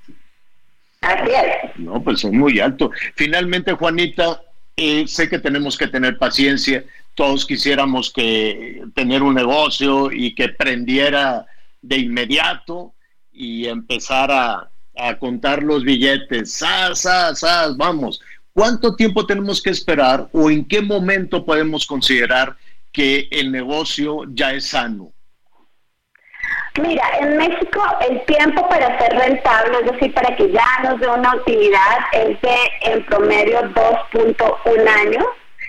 Eh, eso quiere decir que los primeros dos años es mejor ser súper disciplinados, ojalá tener alguna reservita para mis gastos personales y, que yo no tenga que tocar el dinero eh, de la empresa, pero alrededor de los primeros dos años, tal vez un poquito antes, ya tenemos empresas que en la mayoría de los casos son rentables. Entonces, yo sé que para ti, para mí, dos años pues, ya pueden ser un plazo realmente corto, para los más jóvenes dos años es un montón de tiempo, eh, pero es importante decirles que, que no es mágico, no es rápido, la vida de los emprendedores es de constancia, de paciencia, de resiliencia y de mucha disciplina financiera. Sí, y sobre todo pues las personas que invierten todo su capital, que invierten su aguinaldo, que de pronto se retiran o los liquidan, o mira lo que sucedió durante la pandemia, Juanita, ¿no? durante la pandemia muchísimas personas que, que, quedaron desempleadas, muchos negocios cerraron, pues se aventuraban a, querer tener los mismos ingresos cuando eras eh, empleado, a recibirlos en un negocio y viene una frustración enorme. Claro, porque además no solamente es el tema de los ingresos, es el tema de las responsabilidades que tiene una empresa. Entonces empiezas a pagar cuotas sobre patronales, impuestos, que está bien, hay que apostarle a la formalidad, porque la economía y las empresas son las que verdaderamente mueven el país. Pero esto que estás diciendo es tan cierto que, mira la cifra, 87% de las empresas tienen como principal fuente de capital en sus primeros tres años los recursos de los, de los socios, de los fundadores. Es muy poco el porcentaje en que hay un crédito, hay un préstamo, hay una inversión, porque a veces vemos estas historias de emprendedores que qué bueno que también se dan y que llamamos unicornios y que reciben millones de dólares en inversión, pero es importante también decir que esa no es la mayoría de los emprendedores, que la realidad para la mayoría es que todos ponen su lanita de su, de su, de lo que tú dices, ¿no? De la, del aguinaldo, de la indemnización, de los ahorros de toda la vida, venden el coche, en fin, y con eso arrancan sus negocios. Y, y, y el mensaje también es, sí se puede, y sí se puede contar historias extraordinarias de empresas si tenemos este, disciplina, resiliencia y paciencia. No va a aparecer mágicamente, eh, sino que va a ser el resultado de persistir, de no desistir y de ir aprendiendo también de los, de los errores y de los fracasos que se van dando en las empresas y que son parte indispensable de ese camino. Eh, Juanita, te agradecemos muchísimo estos minutos y quisiéramos eh, invitarte a que nos acompañe la próxima semana para, para seguir hablando del tema. Has recibido muchísimas llamadas, hay muchas dudas, pero yo me quedo además con algo muy importante el, grueso de los emprendedores, de las empresas, de los empresarios en nuestro país, pues en muchas ocasiones están con las mismas eh, eh, carencias o con los mismos sueños que sus empleados. Y de, en, los últimos años se ha satanizado tanto al emprendedor, se, ¿no? casi casi se ha convertido en una mala palabra, ¿no? El decir es que eh, aspira a tener este un negocio, es un aspiracionista, es un emprendedor, es un desgraciado, en fin, se le ha puesto del lado de los malos sin considerar el enorme esfuerzo que puede hacer alguien por generar dos plazas, cuatro plazas, diez, cincuenta plazas de trabajo y batalla, batalla muchísimo. Y ahí están los legisladores con una visión absolutamente equivocada de lo que significa ser un empresario. Y, la verdad yo sé que de pronto se puede partir de, de, cuestiones electorales y populistas, pero además de todo esto de lo que nos has hablado, pues ahora también está toda esta situación de que tienes que contratar más personas porque es un tema de vacaciones, es decir, son condiciones laborales para, para países que están económicamente en otros niveles, para emprendedores que están eh, ya, ya sin tantas eh, trabas burocráticas, porque nos faltó hablar aquí de la corrupción, de los trámites, de la burocracia, de lo difícil, enormemente cuesta arriba que significa ser empresario y todavía te maltratan y todavía te insultan y todavía te dicen que eres lo peor que puede, que puede haber en una sociedad, ¿no? Así es, Javier. Bueno, yo encantada, por supuesto, un honor platicar contigo y con tu auditorio. Y lo que estás diciendo, solo para cerrar, es definitivo. Les dejo solamente dos datos. Teniendo en cuenta que el 98% de las empresas en el país son micro, pequeñas y medianas empresas fundadas por emprendedores, tú de hablar del empleo. Bueno, pues estas empresas representan el 80% de los empleos formales del país. 80% de los empleos formales. Entonces, hablar de, de una forma no positiva de los emprendedores es absolutamente equivocado.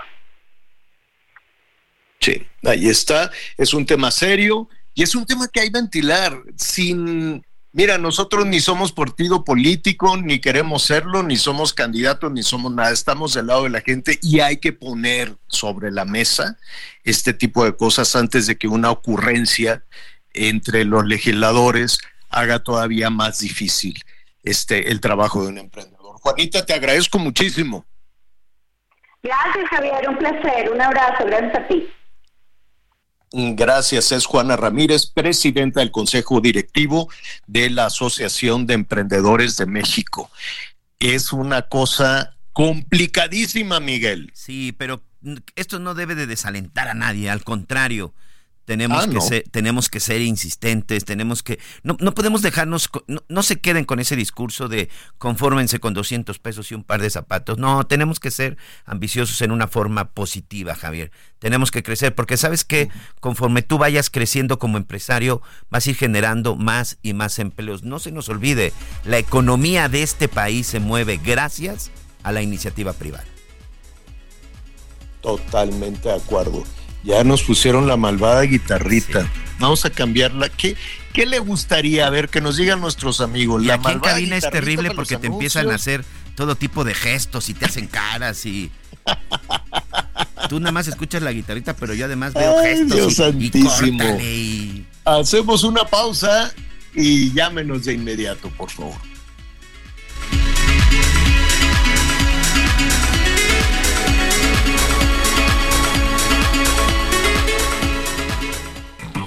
Conéctate con Javier a través de Instagram. Arroba Javier-Alatorre. Toda la información antes que los demás. Ya volvemos. Todavía hay más información. Continuamos. Descubre un SUV de lujo que lo tiene todo. Infinity QX50. Ahora, con 36 meses sin intereses o bono flexible. Descúbrelo en Infinity Pedregal, Avenida Insurgente Sur 1355, Jardines del Pedregal. Teléfono 5555-285344. Válido del 1 al 30 de noviembre. Cat promedio del 10.4% sin IVA para fines informativos. Consulta www.infinity.mx diagonal promociones.html. Las noticias en resumen. Muy bien, continuamos con más información. Gracias. Seguimos con las noticias con Javier Alatorre. El acordeonista y fundador de la agrupación Aarón y su grupo Ilusión, Rafael N., fue detenido por abuso sexual tras ser acusado de realizar tocamientos a su hijastra de 11 años en el Estado de México. Su expareja, Tere Delgado, una ex bailarina, coreógrafa y fundadora del grupo Aroma, lo denunció luego de sesiones de terapia psicológica en las que su hija reveló el abuso sexual. La actriz y cineasta Ángeles Cruz confirmó que su hermano fue una de las cuatro víctimas de la masacre en San Miguel el Grande, Oaxaca. Las investigaciones apuntan a un conflicto territorial entre pobladores de San Miguel el Grande con otros de la comunidad de Llano de Guadalupe en Tlaxiaco. En el Estado de México vincularon a proceso a seis personas que estarían relacionadas con el asesinato de un hombre en el municipio de Tezoyuca el pasado 31 de agosto. Estas personas son presuntos integrantes de una célula criminal generadora de violencia en esta región de la entidad, relacionada con delitos de alto impacto. El cantante Luis Miguel dio a conocer que abrió una nueva fecha, una nueva fecha en la Ciudad de México a través de sus redes sociales confirmó que se presentará este próximo 20 de diciembre en la Arena Ciudad de México. La pregunta. Siente el máximo confort de un abrazo a todo tu cuerpo. Te mereces un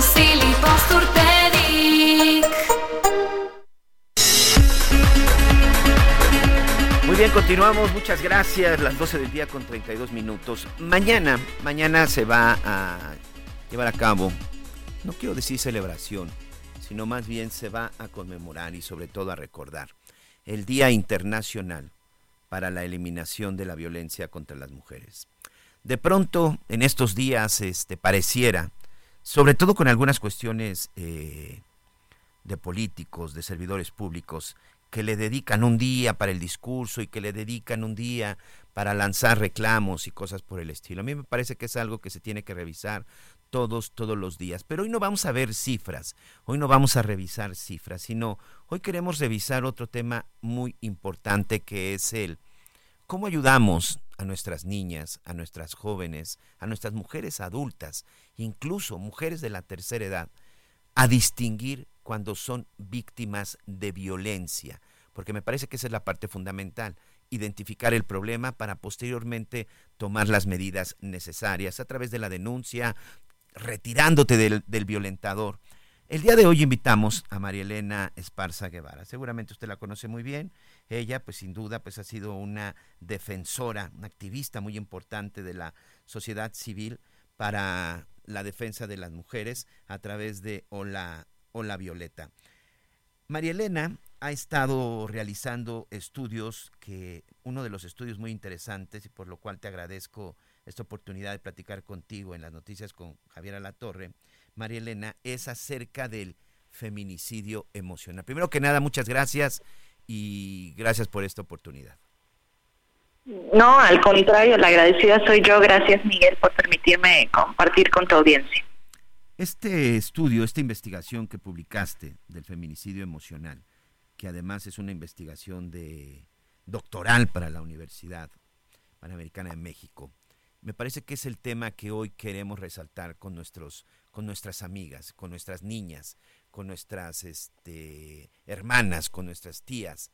¿Cómo identificar cuando son violentas? Porque la violencia no es solamente que las golpeen, e, e, evidentemente que es algo de lo más repugnante. La violencia se manifiesta de diferentes formas, María Elena. Así es, efectivamente, y de hecho, eh, la forma en la que se manifiesta mayormente es precisamente en lo psicológico, en lo emocional. Y es algo de lo que hablamos poco. Ya decías tú, eh, ahora pues parece que el tema se pone de moda por el 25N y a lo mejor a lo que más podemos llegar es a los 16 días de activismo. Yo coincido contigo, tendríamos que estar teniendo 365 días de activismo para poder al menos empezar por visibilizar este problema. Cuando yo hablo del feminicidio emocional, yo me refiero a, es una forma que yo encontré de nombrar los efectos de la violencia psicológica en la autoestima de las niñas, de las mujeres y de las adultas mayores agredidas. El asunto con la violencia psicológica es que no es tan fácil de detectar si tú eh, observas a una mujer golpeada, que tiene marcas, que se intenta cubrir, pues hay ahí una señal de alerta, ¿no? Y tú como parte de ese círculo significativo, o a lo mejor porque es tu compañía de trabajo, tu vecina, pues te das cuenta de que algo está raro, sospechas, y entonces puedes acercarle ayuda. Pero en el caso de la violencia emocional no es tan fácil sospechar porque no deja huellas en el cuerpo físico, no deja huellas visibles en el cuerpo físico. Primero creo que es importante definir de qué estamos hablando cuando nos referimos a las agresiones psicológicas. Y yo aquí quiero recomendar a, la audiencia del Heraldo algo que siempre sugiero, que es revisar el violentómetro, un instrumento que desarrolló el Instituto Politécnico Nacional, que es una especie de termómetro que nos presenta desde las formas más sutiles de agresiones de género hasta la más atroz, que es el feminicidio, que sin duda todos sabemos que es, es una crisis actualmente, no solo en nuestro país, sí en México, por supuesto, porque todavía hoy hay 10 mujeres víctimas de feminicidio cada día en nuestro país, pero es un problema global, estructural. La ONU apenas ayer presentó un reporte que justamente analiza los asesinatos en razón de género y encontró datos espeluznantes. Primero, 2022 ha sido el peor año de los últimos 20 en lo que se refiere a violencia eh, feminicida. Fíjate que eh, el dato que nos da es, es tremendo, o sea, estamos hablando de prácticamente 90 mil mujeres asesinadas el año pasado. Son eh, asesinatos en razón de género 48 mil 800 y dónde pasaron estos asesinatos mayormente en el hogar, que tendría que ser el espacio más seguro. Pero no es así, el hogar es el espacio más peligroso para las mujeres. Ahí se comete 8 de cada 10 agresiones eh, contra niñas, mujeres y adultos mayores. Y la antesala de esa violencia feminicida es la violencia psicológica. Entonces yo les decía de este violentómetro, este instrumento, yo tengo un desacuerdo en la manera en que está presentado porque al tener como eh, los colores del semáforo parecería, podría malinterpretarse que la zona verde es como una zona de siga, ¿no? De que no hay problema. pero no, es una zona que debería estar, yo digo que todo el violentómetro tendría que estar en variantes de rojo, porque ya esas primeras señales, y déjame compartir con tu audiencia algunas de ellas, ya son señales de riesgo y de alerta. Empieza, por ejemplo, con bromas hirientes, o desde comentarios que se echan en, ¿no? en la comida familiar, y que pues hay risitas ahí medio tímidas, pero a ti te incomoda profundamente, eso ya es una broma hiriente, ya es una primera señal de violencia emocional. Los chantajes, las mentiras, la ley del hielo tan famosa, oye, a veces es hasta un juego, ¿no? Desde el kinder. Están jugando a la ley del hielo, decimos, no, eso ya es una forma de, de agredir a la otra persona porque la estás ignorando los celos, y aquí entramos a un terreno pues, peligroso, porque son formas, son conductas violentas que además eh, se pueden disfrazar de cuidado, de protección. Pues no es que te estés celando, es que quiero saber dónde estás porque me preocupas, ¿no? Es que quiero saber con quién estás, pues para que estés segura. Te, lo hago porque me importas, porque quiero que estés bien. Entonces ahí las fronteras para la víctima se empiezan a volver más difusas, es difícil entender si lo están haciendo como cuidado o si realmente ya es una cosa de violencia, descalificaciones, ridiculizar, humillar en público, algo que pasa mucho hoy, ¿no? La, clave del celular, dame tu clave porque así yo puedo ayudarte. Fíjate, María Elena, que pues, soy padre de, de, bueno, ya dos señoritas, 19, 24 años. Este, vengo de una familia de cinco hermanos en donde soy el único varón, estoy rodeado de mujeres toda mi vida, gracias a Dios. Y, y, mira, una de las cosas que yo siempre les he dicho a mis hijas, si alguien las hace sentir incómodas con lo que sea, se me alejan inmediatamente. No te pueden decir cómo vestirte, no te pueden decir a quién sí le hablo y a quién no le hablo. No puede haber una pareja de déjame ver tu teléfono o por qué le hablaste a fulano. O sea, eso desde ahí siempre se lo he dicho yo a mis hijas, no sé si esto es correcto, eso es violencia. Nadie puede estar por encima de las decisiones que ustedes tomen. Si un día se les antoja ir a una fiesta solas, pues van solas. No tienen y no están obligadas a tener que ir con el novio o con la pareja. No sé si por ahí sea el camino, sobre todo para hablándoles de esta manera directa a las jovencitas. Nada que las haga sentir incómodas está bien. Completamente de acuerdo y me parece muy muy inspirador además esta pues esta parte personal que, que nos compartes y gracias por eso porque a veces también podemos creer eh, que el problema de la violencia hacia las mujeres es, es un asunto de nosotras, ¿no? Entonces estos días se hacen paneles, se hacen ponencias y la ponente es una mujer y en la audiencia hay mujeres y lo van a comentar en redes más mujeres y mientras siga siendo un asunto que se ve como de nicho, como de solo nosotras, no vamos a poder resolverlo. El, el rol del hombre como facilitador de esos procesos de cambio y como parte de, de, pues de la visibilización del problema es fundamental. Y eso que tú estás haciendo con tu hija, si todos los papás pudieran replicarlo, pues sería fantástico, porque desde ahí es como aprendemos ciertos tipos de relaciones y dejamos de normalizar ciertas conductas también. Y efectivamente, me encantó como tú dices, eh, si te sientes incómoda, tienes que irte. Ese es el consejo central que damos siempre en No la Violeta, porque la duda es muy frecuente, Miguel. ¿Cómo sé? ¿Cómo sé si algo está mal en mi relación? Y ojo, cuando estoy hablando de relación, sí, mayormente es la pareja o la expareja, pero también la violencia se presenta en, en los otros espacios de interacción social, en el espacio escolar, en el espacio laboral, en el espacio comunitario. Familiar. ¿Cómo sé si en el espacio familiar muchísimo? ¿Cómo sé si estoy siendo violentada, si algo está mal ahí? Porque tú te sientes mal, porque algo te incomodó.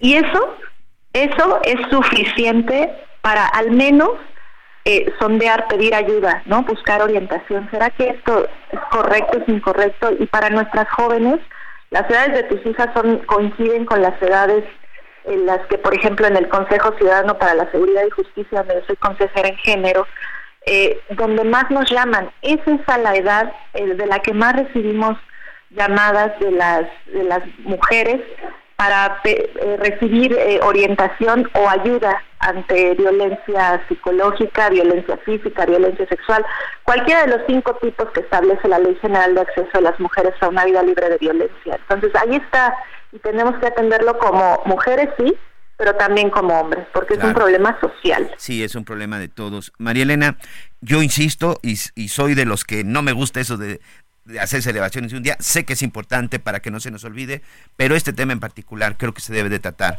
los 365 días del año. Si no lo permites, pues te estaremos buscando, platicando contigo, porque algo, algo de lo que debemos de trabajar de inicio es educar a nuestras niñas, educar a nuestras mujeres a que identifiquen y sobre todo que sepan que no están solas. Ya después nos ocuparemos también de los políticos y sobre todo de los servidores públicos de que urgen que se legisle con más severidad el castigo a quien violente a una mujer y que no se esperen a que lleguen medio muertas o que no se esperen a que sean violadas para tomar cartas en el asunto. Entonces, más adelante, ¿te parece si seguimos platicando de esto?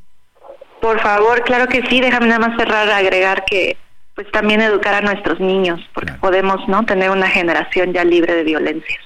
Sin duda, es un trabajo que nos compete a todos. María Elena Esparza Guevara, presidenta de la Asociación Civil Hola Violeta.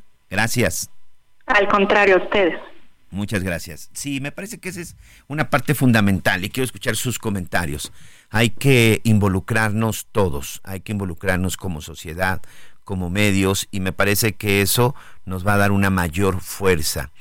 Eh, yo ya no tengo niños en primaria, yo no sé si en la primaria ese sea un tema que se toca, yo no sé si en las escuelas públicas o privadas, ¿eh? aquí no se trata de, de, de qué tipo de escuela, simple y sencillamente, hoy desde la educación primaria se enseña esto, se platica de esto, ¿usted opina que deberían de tratar esos temas con sus niños en la, en la primaria?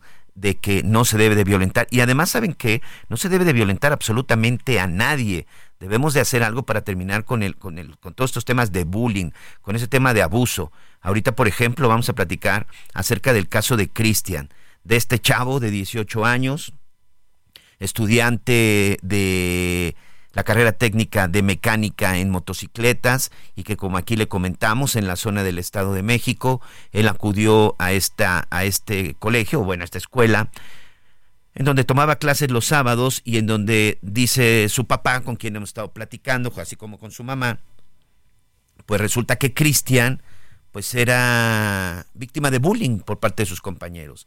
¿Y sabe por qué lo bulleaban? Porque resulta que era el único estudiante, por lo menos de ese grupo, en donde estaba tomando estas clases de mecánico de moto, pero no tenía una moto. Entonces se burlaban de él, se mofaban de él, al grado que llegaron a prenderle fuego hace unos días y hoy Cristian está en el hospital. Hace unos minutos, si no me equivoco, lo acaban de intervenir quirúrgicamente de, de, nueva cuenta. Y bueno, vamos a platicar con mi compañero Daniel de Rosas, usted lo ubica muy bien, compañero de Fuerza Informativa Azteca, una persona que ha estado siguiendo el caso y que además, bueno, pues conoce muy bien el estado, el estado de México. Este, mi querido Dani, como siempre, agradezco, agradezco que nos tomes la llamada, eh, te mando, te mando un abrazo y el tema del bullying, otra vez en el estado de México, este, Dani. Hola, ¿qué tal? Muy buena tarde, Miguel, un gusto saludarte. Así es, amigo, déjame comentarte que pues ayer precisamente fue detenido uno de los dos presuntos responsables de este hecho. Se trata de Oscar N., un joven de 18 años, compañero de Cristian Carranza, que el 18 de noviembre al interior de una escuela de mecánica de motos, pues le rociaron gasolina y le prendieron fuego. Ya hay un video incluso, Miguel, donde se ve el momento de la agresión. Uno de los compañeros le rocía de gasolina y el otro prende el encendedor. En ese momento se dan las llamas. A Cristian Carranza lo tuvieron que apagar con agua, lo que complicaron todavía más las lesiones que aún presenta y que, bueno, como bien lo dices, ya fue intervenido quirúrgicamente en el hospital Rubén Leñero. Hay que recordar que Cristian Carranza en un principio fue trasladado a un hospital particular del municipio de Texcoco, pero el martes su papá lo tuvo que sacar porque el seguro con el que cuenta la escuela de mecánica solamente cubría 50 mil pesos y esa cantidad se agotó a este señor le pedían 25 mil pesos más, pero como no tiene esa cantidad, decidió sacarlo en su propio vehículo particular, llevarlo al Hospital de las Américas aquí en Ecatepec, donde no le dieron la atención médica y de ahí se fue al Hospital Rubén Leñero, allá en la Ciudad de México, donde permanece Cristian Carranza, recuperándose. Las investigaciones continúan, Miguel, porque hay un segundo implicado. Oscar N., el que fue detenido, ya ayer ingresó al penal de Texcoco del Molino de las Flores. Tiene 18 años este joven, por eso ingresó al penal y se está buscando al segundo responsable de este hecho, Miguel. Eh, el personaje que fue detenido es el que se ve en el video, que es el que es el, el que le prende, que incluso en varias ocasiones lo estuvo amenazando y, este chavo se hacía a un lado, ya le habían rociado la gasolina, es decir, ¿el que está detenido es el que le roció la gasolina o el que finalmente le prendió fuego? Al parecer, eh, Miguel es el que prende el encendedor, no lo ha eh, señalado la fiscalía cuál de los dos eh, tipos es, si el que le rocía de gasolina o el que le prende fuego, pero al parecer y de acuerdo al video lo que hemos logrado observar es el que prende el encendedor ahí justo en esta escuela de mecánica de motos, ahí mismo en Texcoco, Miguel. Sí, en el video que va a encontrar usted en la cuenta de Daniel de Rosas, precisamente es un tipo que trae una sudadera blanca y tiene la cabeza tapada y se ve en dos, eh, por lo menos en tres intentos hasta que finalmente se prende, que después él eh, pues de inmediato se lanza a, a tratar de apagarlo, pero bueno, pues el daño, el daño ahí está. Otra de las cosas, platicábamos aquí con la mamá de Cristian, Daniel, no sé si tú ya sabes algo, ¿qué pasó con la escuela? Porque de entrada, bueno, pues ya escuchamos el seguro que tienen, es un seguro que no sirvió absolutamente para nada, pero ¿qué pasó con la escuela? ¿Ya finalmente reabrió porque habían cerrado sus puertas? Sí, fíjate que estuvo cerrada eh, luego de este incidente pero nosotros acudimos el martes, eh, Miguel, a, la escuela y vimos que ya tenían la cortina levantada, es decir, ya estaba funcionando. Igual observamos que entraban y salían solamente maestros. Por ejemplo, eh, al parecer este Cristian Carranza, él acudía solamente los sábados a sus cursos y de acuerdo a las declaraciones que nos dio el papá en la entrevista, llevaba cinco meses pues acudiendo a esta escuela de mecánica. Ellos son originarios del municipio de Acolman, Miguel. Muy bien, bueno, pues vamos a estar muy pendientes. Muchas gracias, este Dani. Y hace rato eh, en la cuando estaba presentando decía otra vez el Estado de México, hace unos días apenas salió la sentencia en contra de esta niña de 14 años que mató a su compañera en la zona de San Juan Teotihuacán, también en un hecho gravísimo. También ocurrió, aunque dice la directora, no, no, no, ya fue afuera de la escuela, pues también tuvo que ver con un plantel educativo. Algo está pasando con los chavos y no quiero señalar solo al Estado de México, pero algo estamos haciendo mal y algo está pasando con los chavos que están cometiendo este tipo de actos, Daniel. Y hay otros casos, eh, Miguel. De hecho, estamos investigando otro caso de un joven, de un CONALEP en el municipio de La Paz, igual en el Estado de México, que fue golpeado por dos de sus compañeros.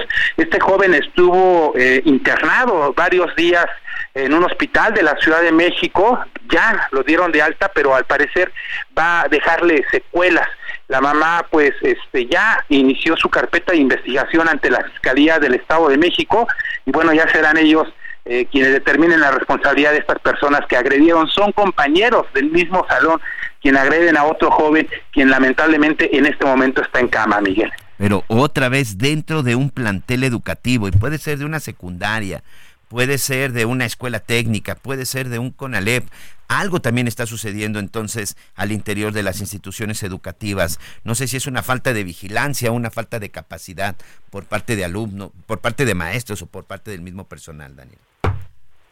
Sí, eso ya sin duda alguna, pues se ha, eh, como bien lo dices, el caso de San Martín de las Pirámides, de Teotihuacán, perdón, de esta jovencita que lamentablemente muere luego de recibir una golpiza por parte de sus compañeros. Y aquí lo más grave también, Miguel, es que lejos de intervenir los mismos compañeros para separar a estos alumnos, eh, sí, y, estaban grabando incluso, ¿no? Para subirlo a las redes sociales, ¿no? Algo preocupante, Miguel. Sí, que al final, este, sí, algo preocupante, indignante, pero que también, gracias a esos errores, por decirlo, gracias a esa falta de humanidad, es que hoy tenemos esas imágenes y se pueden identificar a los responsables, Daniel, ¿no? Este, y, me parece que eso también es otro, otro tema. Pero bueno, amigo, te mando un abrazo. Muchas gracias. Un abrazo, Miguel. Ahí está, ahí está Daniel de Rosa. Sí, quiere saber más o menos cómo va parte de todo este seguimiento, bueno, pues ahí sígalo, se lo recomiendo, se lo recomiendo mucho. Gracias por todos sus mensajes, nos dice aquí Francisco Márquez. Buenas tardes, Javier, tengo año y medio sin encontrar trabajo y por supuesto que es la segunda Navidad sin dinero a pesar de ser abogado y con 56 años de edad. A ver amigos, si usted necesita, aquí lamentablemente don Francisco no nos puso en dónde vive, pero bueno, ahí este Sería importante, don Francisco, mándenos, mándenos más datitos, dependiendo en dónde viva usted, y pues a lo mejor ahí si alguien está interesado en contratar los servicios de un abogado, con mucho gusto le estaremos ahí comentando. Nos dice eh, también, buenos días, licenciado Javier Anita Miguel, solo un comentario respecto a la ley que quieren aprobar nuestros legisladores respecto al himno nacional. Está bien que haya sanciones, pero que también ellos demuestren su patriotismo cantándolo en sus secciones y al que no se lo sepa que deje su cargo y así dejar de robar al erario público. Tiene mucha razón, don Jesús, ¿eh? Don Jesús Frías de Chiapas. Hemos visto cómo incluso muchos legisladores, secretarios de Estado y políticos del más, más alto nivel, que cuando está el himno nacional en los eventos, este, no lo cantan o ni siquiera saben en qué momento deben saludar a la bandera. Tiene toda la razón, don Jesús Frías. Muchas gracias desde la zona de Chiapas. Momento de despedirnos. A nombre de Javier Alatorre le doy las gracias, de Anita Lomelí. Que tenga un excelente fin de semana. Ya lo sabe, lo escuchamos el próximo lunes en punto de las 11 del día, tiempo del centro de México. Continúe con la transmisión de Heraldo Radio. Ya está aquí Salvador García Soto. Gracias. Buenas tardes.